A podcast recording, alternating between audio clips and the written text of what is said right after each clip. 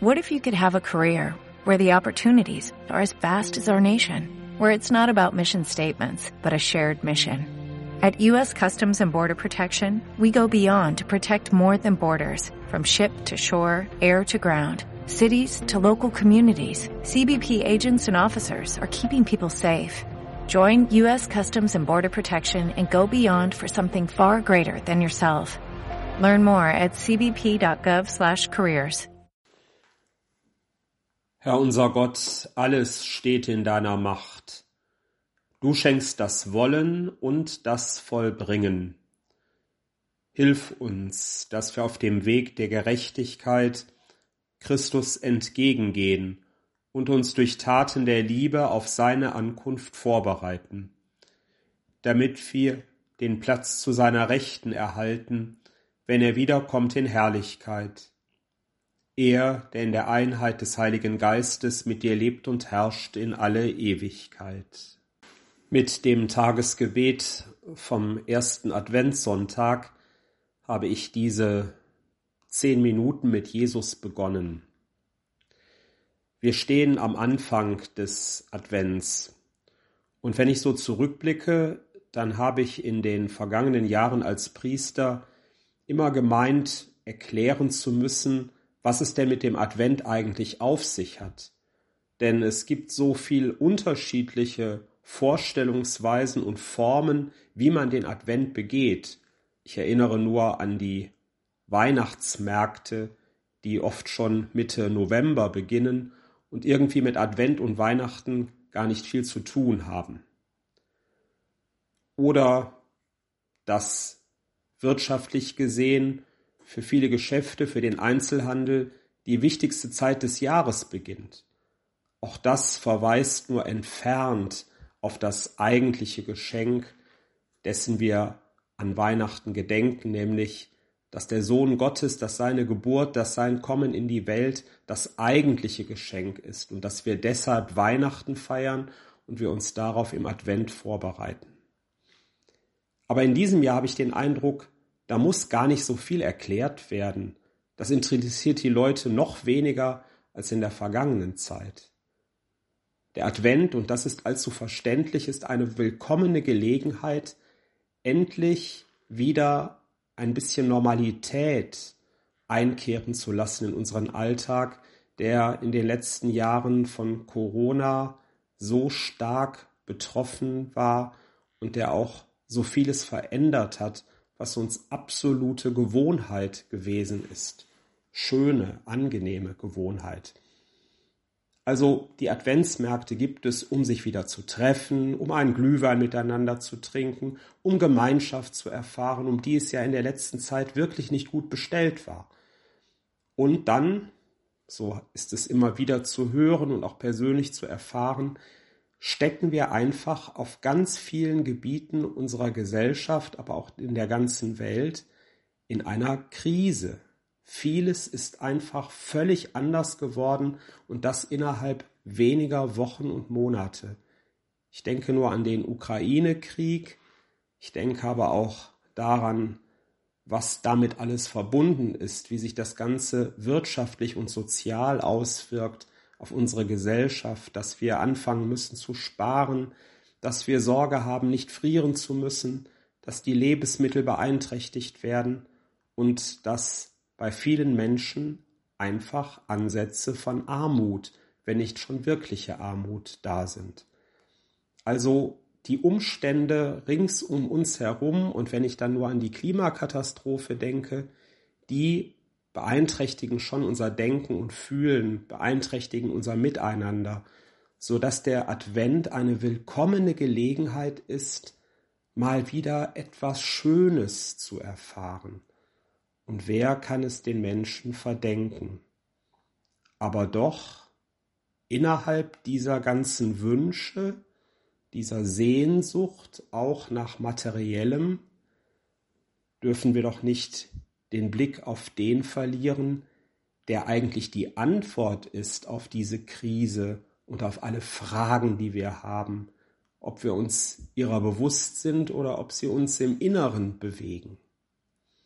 Und darauf meine ich, gibt das Tagesgebet schon eine Antwort, wenn es im ersten Satz sagt, Herr unser Gott, alles steht in deiner Macht. Das rufen wir uns zu Beginn des Advents in Erinnerung.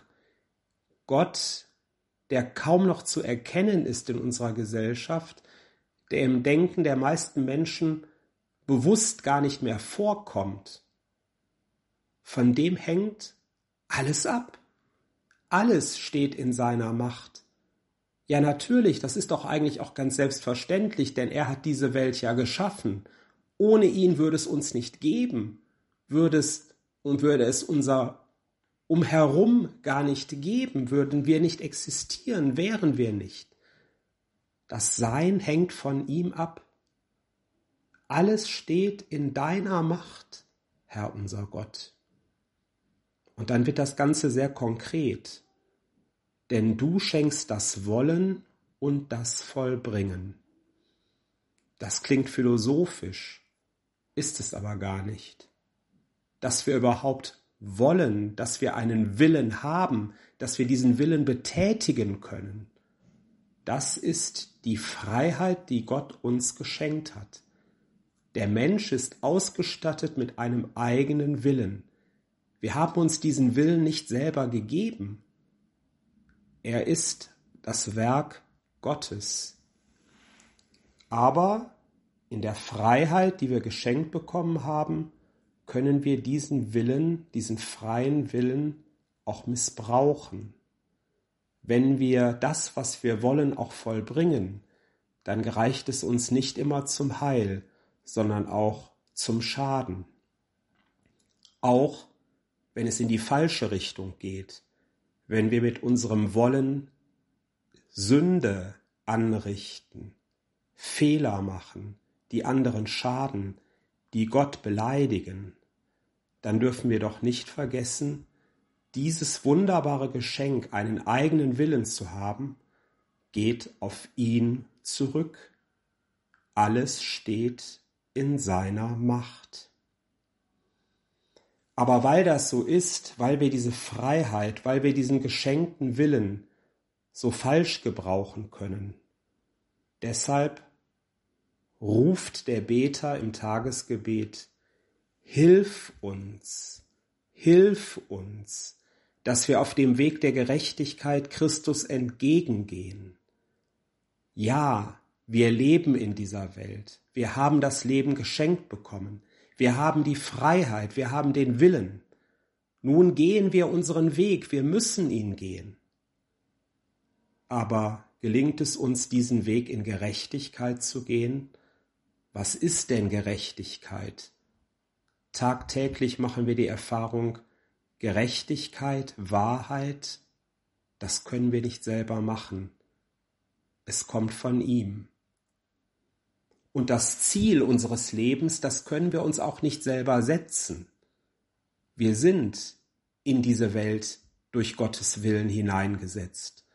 Das Leben ist sein Geschenk. Unweigerlich gehen wir Christus entgegen. Hilf uns, dass wir auf dem Weg der Gerechtigkeit Christus entgegengehen. Ja, irgendwann einmal wird dieser Weg ans Ziel kommen und dann stehen wir vor ihm. Ob wir an ihn geglaubt haben oder nicht, er ist da und er wartet auf uns. Ihm gehen wir entgegen. Wann wird diese Ankunft sein? Wann wird dieser Tag sein? Der Beter ruft, dass wir uns durch Taten der Liebe auf seine Ankunft vorbereiten, damit wir den Platz zu seiner Rechten erhalten, wenn er wiederkommt in Herrlichkeit. Taten der Liebe, Nächstenliebe, das, was den Christen, was den an Gott glaubenden Menschen auszeichnen soll, das ist nicht Sozialverhalten, das ist nicht das, was die Gesellschaft von uns Christen ausschließlich erwartet, dass wir als gute soziale Menschen leben.